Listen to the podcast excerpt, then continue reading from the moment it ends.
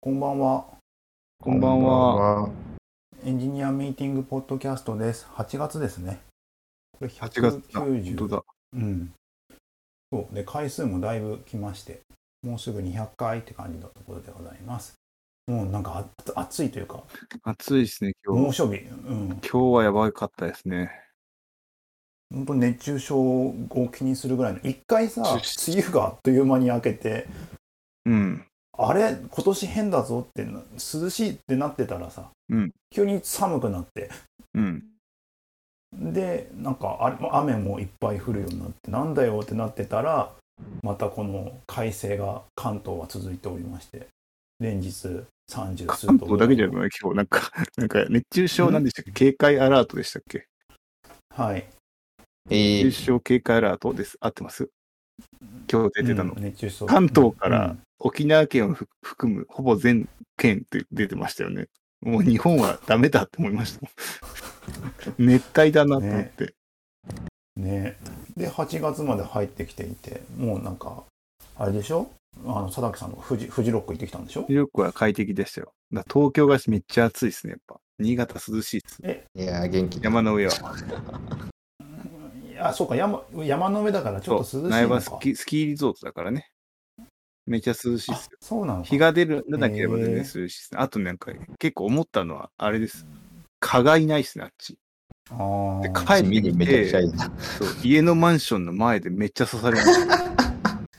今まで食われてなかった分が。散々虫除けを現地でやってたのに、こっちでめっちゃ食われてるっていう。で、向こう全然いなかったっていう蚊が。いやー、帰る、帰るまでが遠足ですねフジロックってあれ？去年やってるやってる。去年はなんか、あの、国内の人たちだけで、あ、演出し出てる人がね。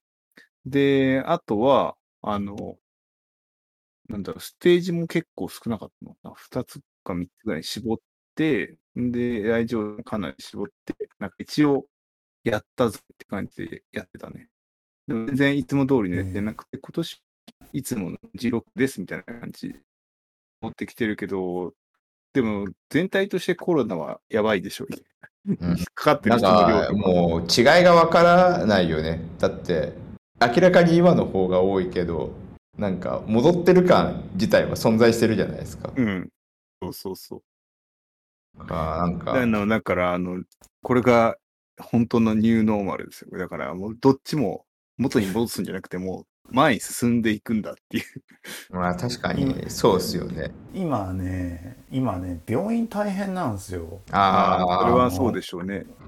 こ子供が熱出したりしてこの数週間で子供熱出してちょっと病院連れてくとかやってたりしてたんですけど、うんまあまああのまあ朝9時にはじ始まったりとかうん。して10時には今日の予約の受付終了しましたって出るからね。おー。中国じゃん。すごい。中国の人気そう。の病院みたいな感じだね。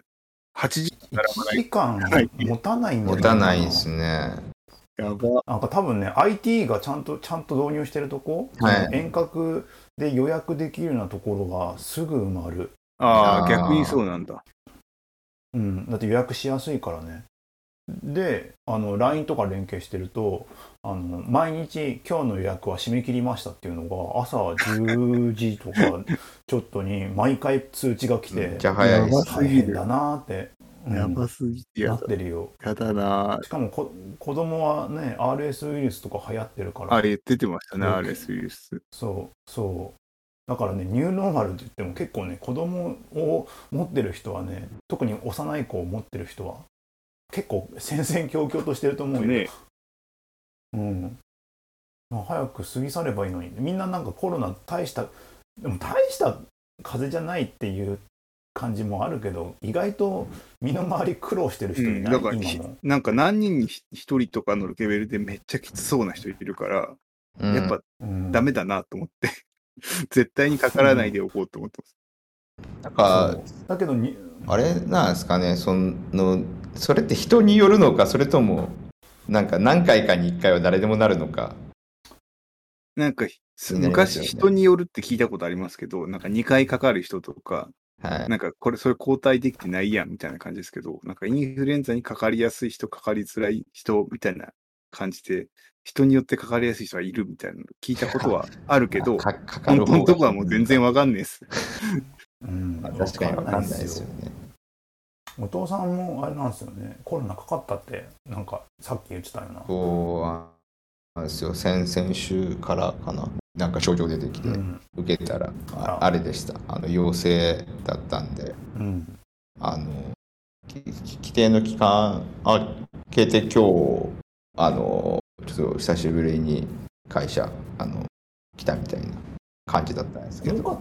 症状は重かったんですか？軽かったんですよ。最初、あの夏バテだとあの思ってて、うんで、あれなんですよね。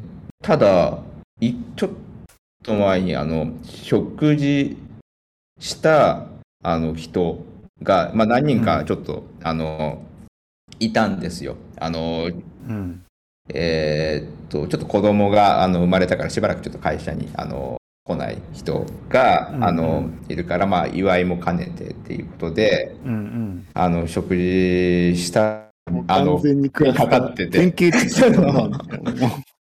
で、あの多分あの、かかってるんじゃないって言われて、その他のメンバーがかかってることをあの知った人が教えてくれて、あのそのまんまあの抗体検査を受けに行ったら、あのかかっててっていう感じだったんで、あれでした。あのよかったです。軽あの軽症だから逆に、あのこれこれじゃないなって思ってた状態で、あのちゃんと受けに行くきっかけができたから。ああだじゃあ何もなかったらちょっと夏バテかなで終わりそうだったってことそうそうそうそうですね。ああーギリギリでも多分それそっからちょっと重くなったんですけどいやそれでも、思ったよりあれですね。あのなんかあのえっ、とワクチンの方がの時の症状の方が重かったぐらいの感じだったんで、はいはいはい。多分本当に軽症タイプだったんだと思います。あーそれは良かった。良かったっていうかあれだよね。あの本当になんかたまにとは言っても身の回り本当に軽症な人が多いけどたまに重症な人がいて。40度とか出て40度そうね。ん。丸一週間一週間40度とかね。そうそうそういるから、すごい超怖いと思う。よね。そうそう。そうなこんなですけども。僕はこの2週間だと普通あのまあ基本育児があれなんであのあんまりなんかできてるわけじゃないですけどや一つだけ 2, 二つか。2つやってることがあって。うん。うんうんあの一つがライブはライブ始めましたっていう。ゲームね。やってなんかちょこちょこっと昔の RPG をやってるっていう。なんか。もうほんそう。まあそれは置いといて。でもう一つの方が本一冊買って買って読んだよっていうのであのプロジェクトのトラブル解決大全小さな問題から大炎上まで使えるプロの火消し術86っていうのを読んで使えそうですね。プロジェクトトラブル解決プロジェクトのトラブル解決大全。そうもうね本のねタイトル勝ちですよこれ、うんみんな買うじゃん。で千あのねせ1400円なんで。中を見た方が早いと思うんですけど、ちょっとあれですよね。あの、とりあえず買ってみるか。うん。1400円でも買ってもいい。そうそうそうなあの中身の紹介はなんかあんまいいかなっていう感じなんですけどまあでもよくよく考えたらさこのあの一つだけ取り上げるとしたら大きなあの大きな炎上は小さななんだあのトラブルが積み重なって大炎上するみたいな感じの キャンプファイヤーみたいですね。火起こしみたいな。あまあそうだよなっていう感じなんですけど。まあよくあでも最近僕なんか炎上にあぼぼやがいっぱい続いて大炎上するだな、うん。で大炎上するとふ通常モードに戻るのにすげえ大変だよっていう。まあ確かに。だから普段は小規模のぼやを消すのに終始して大炎上になった時はだおなんかトラブル使う技法が変わっていくよっていう感じなるほど。でそれのまあいろいろ書いてあるみたいな本なんですけど。え、でも実僕、うん。ぼ実際ぼやにぼやはあれだけど、火事になったら爆破した方が消化しやすいみたいな感じですか？もう火消し、火消し。爆発はさせないと思うけど。仕方が荒すぎる。じ荒い荒いね。荒いね。ゃん。いやでもなんかでもでもなんか大なり小なりさなんか炎上ってあるけどはい。なんなんか僕ここまでやってきてなんとなく思うんですけど炎上の定義って世の中意外と違うよなって思うことが最近よくあって。ほ炎上の定義ですか？なんかどういうなんかふたねいや2人とも逆にさプロジェクト炎上ってどういうのイメージしてます？う。プロジェクト炎上はですね、まあ、いろんなパターンはあるけど、あの、なんだろう。なんだろう、進行がままならなくなってる状態ですよね。なんか積んでる状態。はいはいあの、スコープを、時間を伸ばすこともできないし、人を増やすこともできないみたいな状況に陥ってるみたいな。ああそれあってもうスケジュールが決まってるってこと？そうだね、スケジュールに対して、どう考えてもこの見積もりじゃ合わない状況になっちゃったみたいな。見積もりはとこではまだ調整が効くけど、調整できない段階になってて、っていう、なんか、今のなんか、こ今持てる、その、なんだろう、技では、この状況を何も打破する答えがなくなった時が炎上なんじゃないですか。なんか、抜本的に何かを変えなければいけないとなってしまう。何かを妥協したりとか、追加の予算を取ってきたりとか、うんもうスケジュール伸ばしたりとか、うん。そそういう時かなと思ってますね、なんとなく。うんうんあ、でも、ただですね。か静かな炎上と分かりやすい炎上がなんか、二つ、二つともなんかあるなって思って、分かりやすい炎上って、もう、例えば、もう終わってなきゃいけないのに、終わりが見えてない状まあ、況。一緒じゃん、さっきと。そうそうそう。まあ、それが、そうだけど、なんかいい、いろんなパターンあるけど、その状況だったら、まあ、分かりやすい炎上ってもう言えるじゃないですか。はいでもなんかその、なんか明らかに、例えば仕様がその時点でフィックスしてなくて、なんか今からやっても、どう考えても、あの、炎上になることが見えてる、なんかし静かな炎上。あと上流過程は炎上してて、その、下流は後で炎上することが分かっているみたいな状況 の時も、はいはいはい結構炎上ってはい表現されたりとかしますよね。ああなるほどね。確かにそれもありますね。一応あ一応っていうかねこの炎上の種類いろいろあるなと思っててここの本の定義ってやっぱ元 IBM の人なのかなこれ。ええ。そうだよね。だからあの QCD なんですよ。うん。QCD で品質が低下していてでそのスケジュールにあそれそれにをなんかあのー時間が経過していくとコストとスケジュールが納期がだんだん短くなってくるんでコストもなんかだんだん使ってきちゃうしよね。納期も迫ってくるからその限られたコストと納期の間で品質を戻さなきゃいけないって状況うん品質が落ちたら炎上ってことなんですか？あのーそそうそうね。まず最初に品質が低下していく、うん。でトラブルになると大体 QCD の品質から問題が顕在化していくっていうふうに言ってる。ああ、まあでもそうですよね。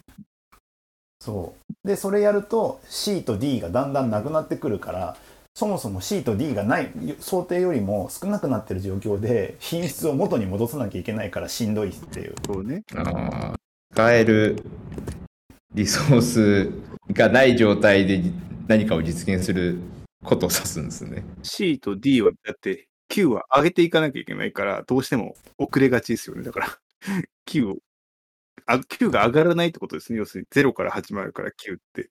C と D はどんどん100からマイナスになっていくんです下よね。がっていくからだからさなんか逆に言えばあれなんだよね納期が決まっている要は案件があってこれを作りますとかそういう系なんだよね。このこのやっぱプロジェクトのトラブル改善って。うんうんだからなんかあのウェブ系で本当にあの真の本当の意味でのさアジャイルだスクラムだみたいなさところで言うとまたちょっと質が話の本質が違う感じ。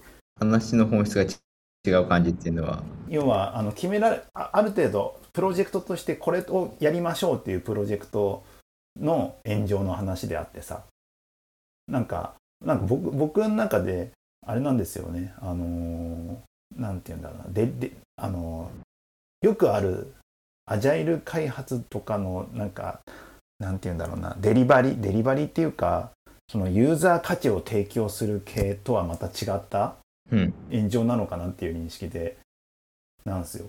なるほどね。なんかあの どんだけ作っても作ってもユーザーに受けないっていうのもなんか炎上な気がしてるか僕は。まあ、それは我々がやってる方だな。うん、そうそうそう。でこっちはプロジェクトがあって納期がありコストがあり、うんまあまあ大体のことはそっちになるんだろうけどまあそそこはある程度決められた世界の中で動くだから建築とかは分かりやすいよね建築で納期遅れたら大変だもんねうん。もう、積むよね。あの、国立、まあそう新国立競技場になる。あそうだねあの、那覇案は完全に。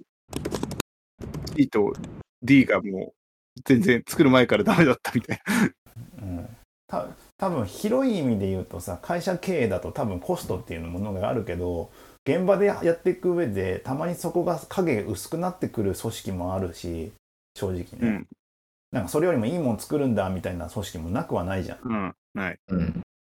なくもないとかある。そこら辺の あの差はあるんですけどやっぱプロジェクトの話だなと思ってなんか僕そういうところってそんなにあのー極端に意識しているところなかったからあこれが炎上なんだえまあそりゃそうだよなって思いながらそうですよね。眺めてたんですけどでもこれこれもさ一番最初に必要となるものがホワイトボードなんだよね。おお、おいおい整理するってことですか？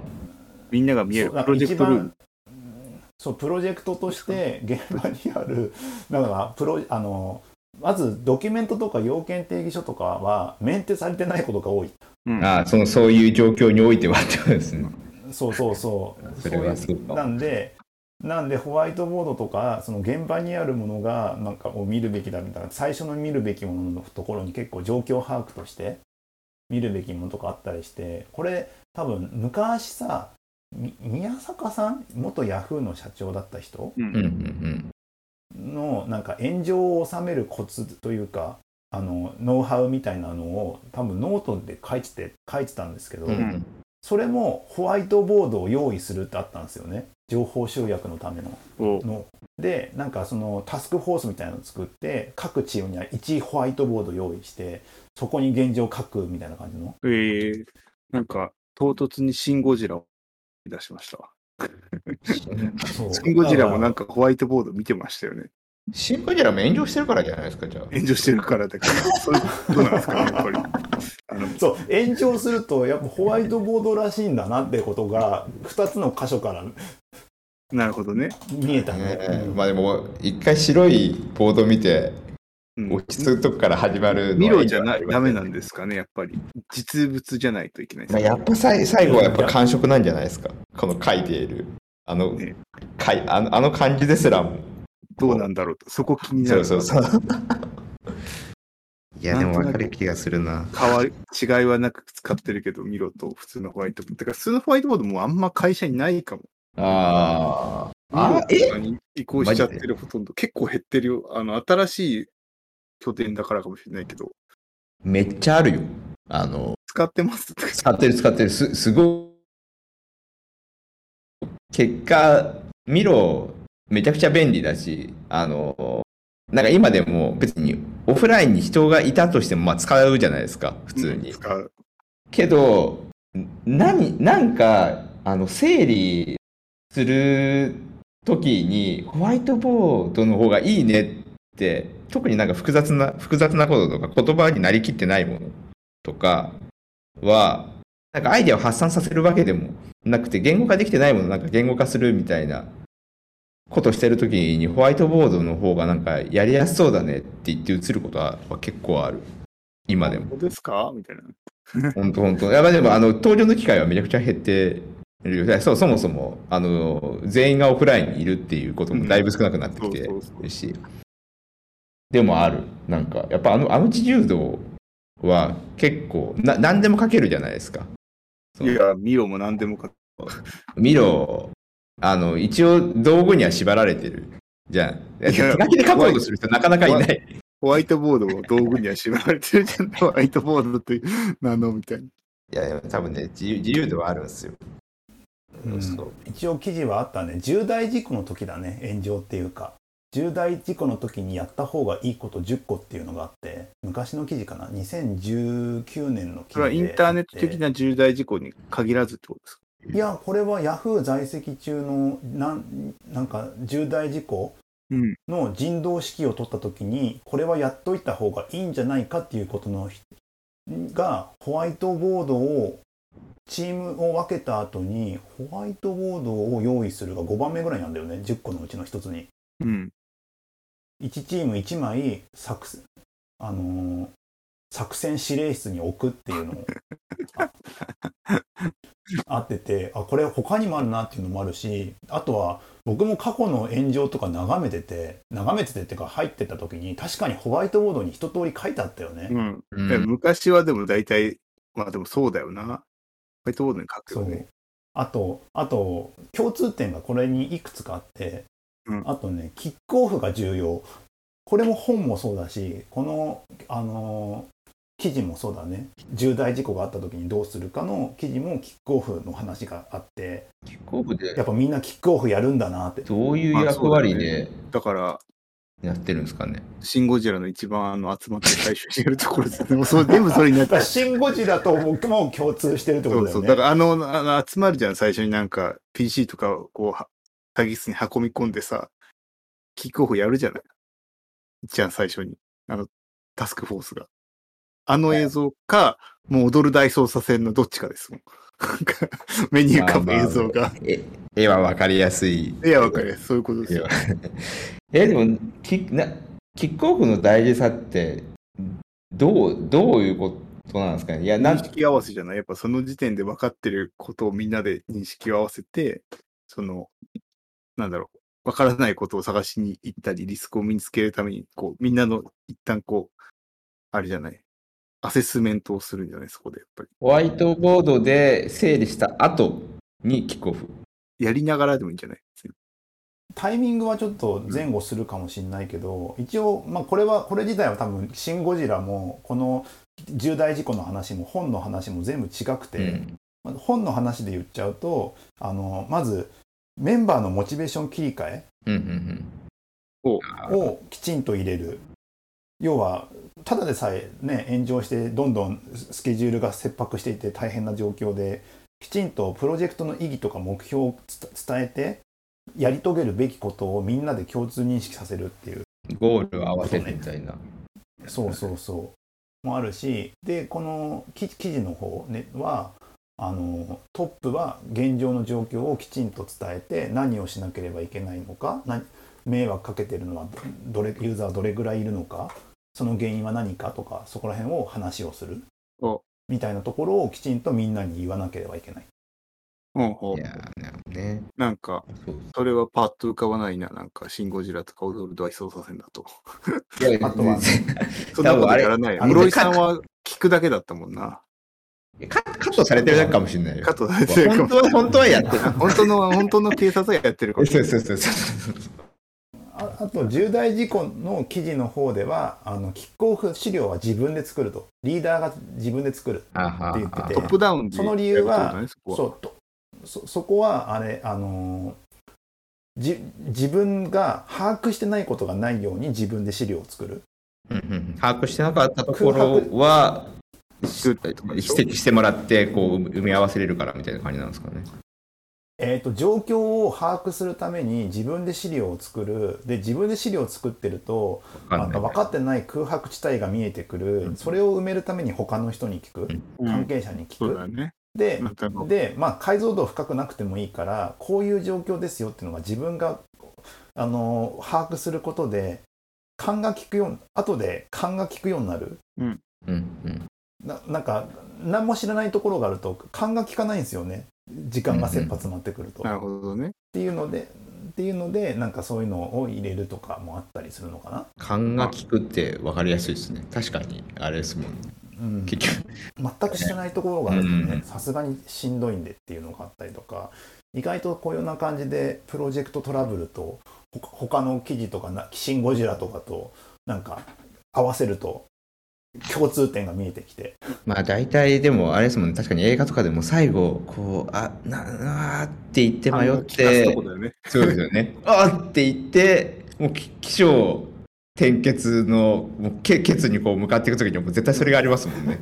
シン・ゴジラのなんかこう、折りたたみ構造がっていうところですよね。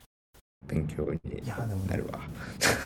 いやまあなんかねだからねある程度分かりきってんだろうなじゃあなんか炎上しないようにするノウハウはなかなかなんなんだいくいくらでもありそうだけどやっぱし炎上するじゃん。うん。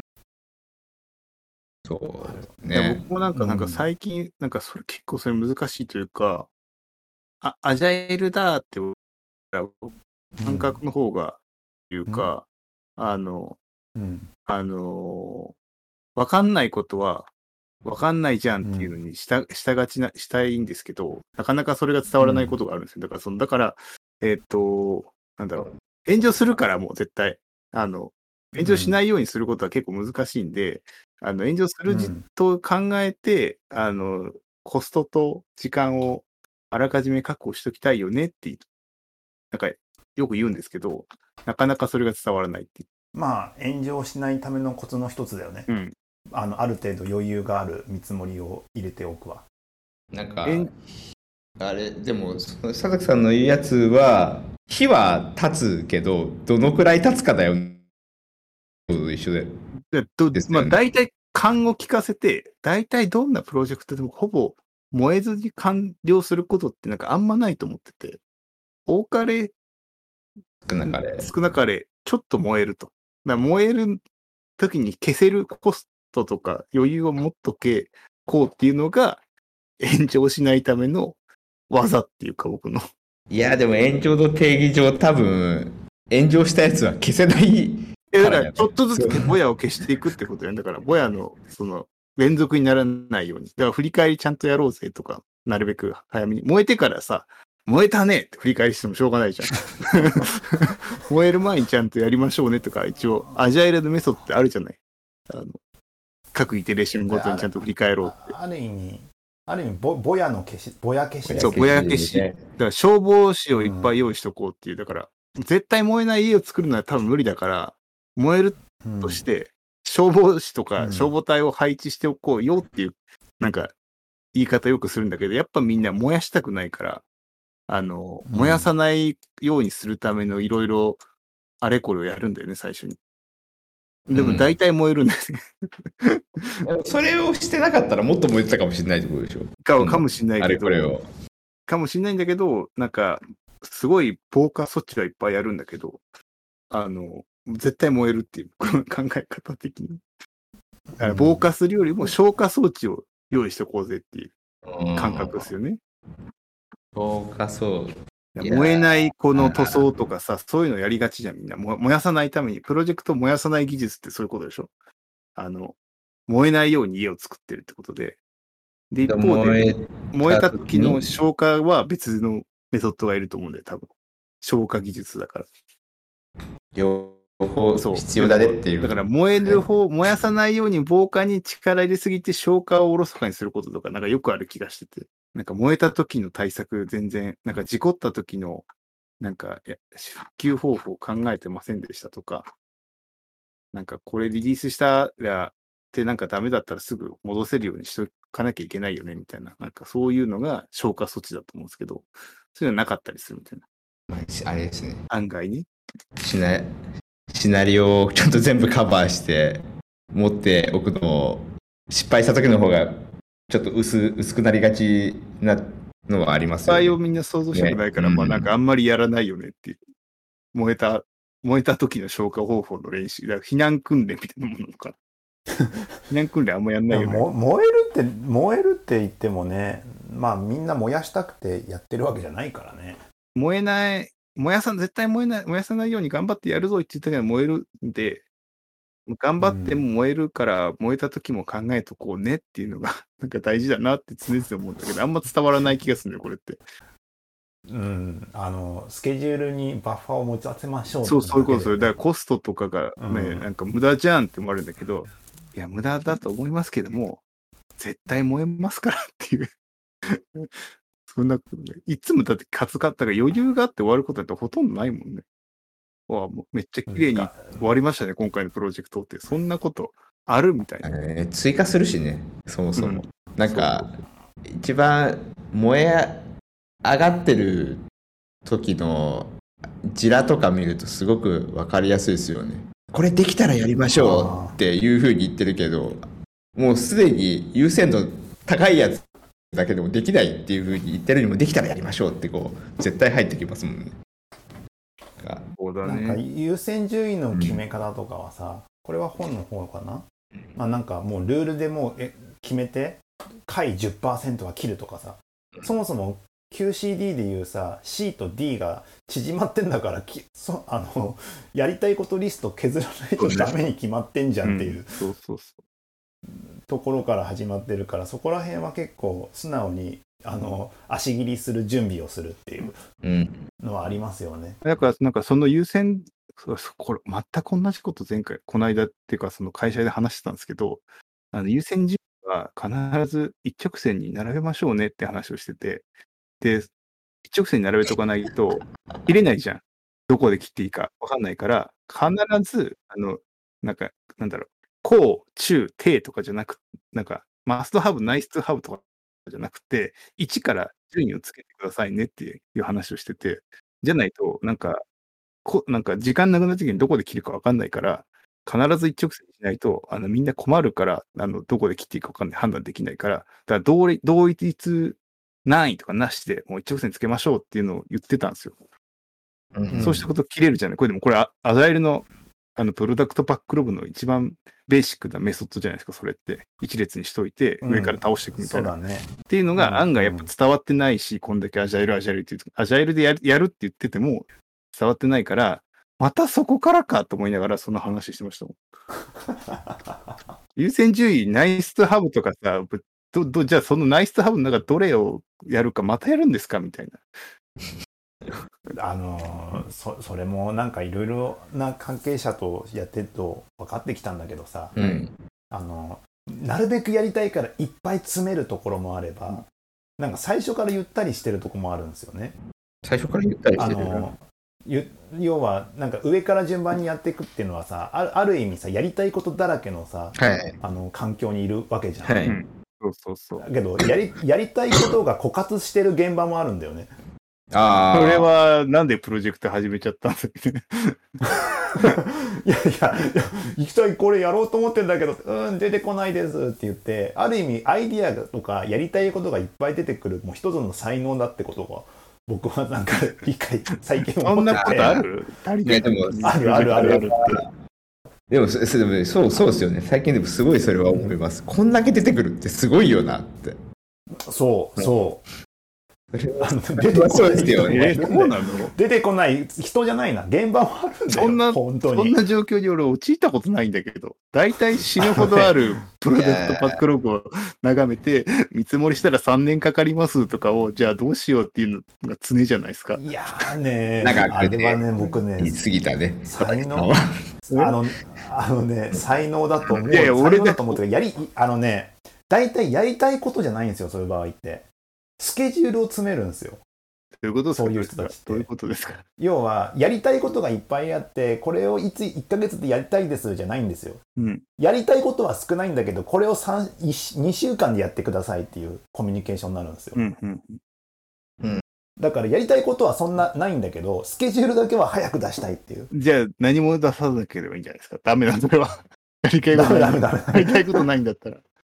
いや、やりたいことはあるんだよ。やりたいことは半分、あの、あるんだけども、全部出てこない代わりに、早く出してくれっていうああ。コミュニケ、コミュニケーションになってまあでもそれは、はまあそれでいいじゃないですか。その必要なことはそれだけなんだからさ、余計なことやんなくていいと思うんですけど。